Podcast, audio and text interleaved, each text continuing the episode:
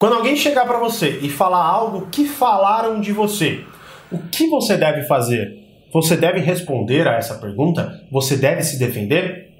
Fala mestre da persuasão, aqui é o Thiago Brigato e a sacada de hoje é como agir quando alguém vem contar algo que falaram de mim para outra pessoa. Ah, ó, falaram tal coisa de você, e aí? O que, que você acha sobre isso? O que, que você vai falar sobre isso? O que, que eu devo fazer? Quer saber?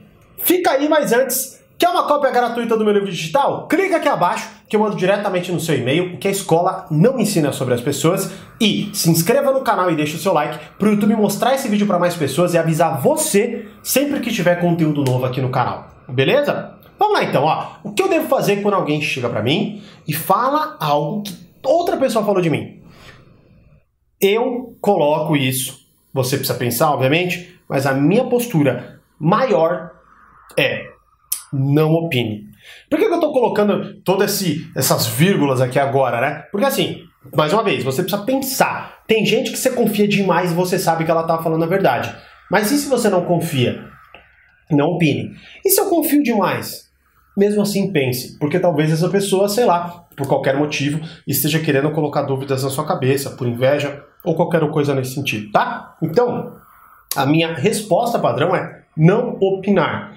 Por que, Thiago? Porque eu já fiz isso várias vezes. E a real é que, uma, você não sabe se é verdade. Duas, você entra no modo reativo. Ou seja, você está se defendendo de algo que nem está acontecendo. Por que, que não está acontecendo? Porque não está. A pessoa falou de você em outro momento para outra pessoa. Não foi para você naquele exato momento. Então você está se defendendo de fato sobre o quê? Sacou a ideia do que eu estou falando para você? É um ponto crucial da ansiedade.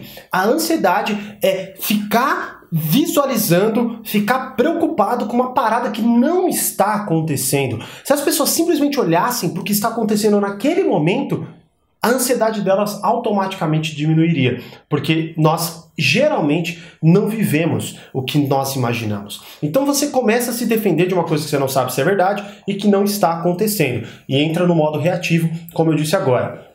E qual é um outro ponto crucial disso tudo aí? Você vai se defender para uma pessoa, ó, olha só.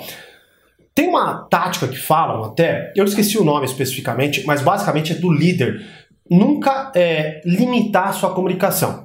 O que, que, ele quer dizer com isso, com essa tática? Eu acho, eu já vi com Robert Greene falando, mas teve um outro ator que eu não me lembro, mas que era algo relacionado à guerra e a empreendedorismo e tal. E aí louco, né, cara? Como as estratégias se, se, adaptam a vários meios. E basicamente, o que, que, que qual é o fundo, o fundo da ideia, né? O, o, tema da ideia?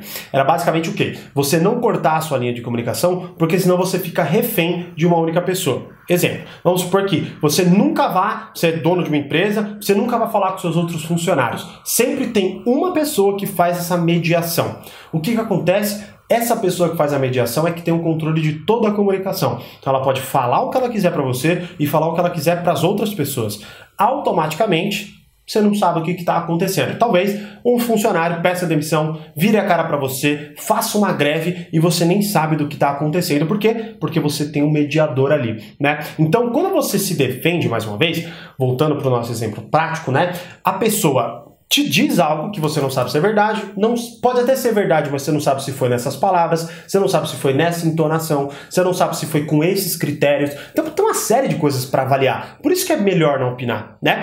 E quando você verbaliza uma opinião, essa pessoa mais uma vez se coloca acima de você, te gera dúvidas na sua cabeça e olha só que doido, você não tem feedback real de se o que você está falando faz sentido ou não. Porque quem opinou mal de você é uma outra pessoa e você está se justificando para outra. E aí você fala, fala, fala, fala, fala, mas você não sabe se o que você acabou de falar faz sentido. Porque a pessoa vai falar, hum, interessante, tá bom, entendi.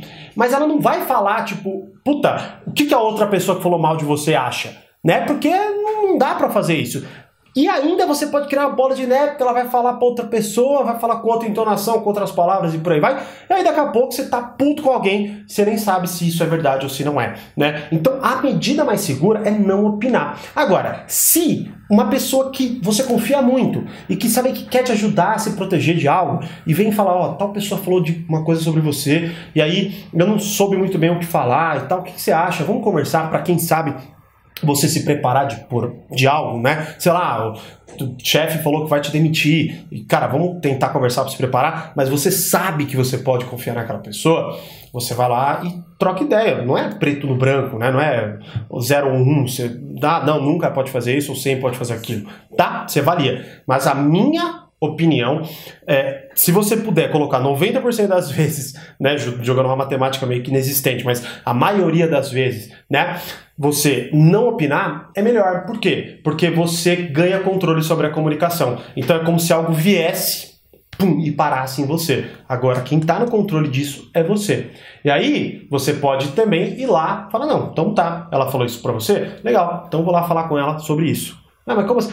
Essa pessoa vai pensar duas vezes antes de se meter em assuntos alheios de novo. Por quê? Porque ela viu que, pelo menos com você, porque ela viu que a sua postura não é ficar aqui jogando coisas no vento para que ela leve da, da, forma como ela quiser. Você vai lá e resolve de cara. Né? Então, essa é a minha postura. E se liga também com um vídeo que eu não sei se já foi pro ar ou não, mas que eu falo de cair nas armadilhas do cotidiano. Então, você não cai nessa armadilha, você se fortalece e aquelas pessoas próximas a você te respeitam mais, porque sabem que você não é uma pessoa reativa e sim uma pessoa que determina o que está acontecendo.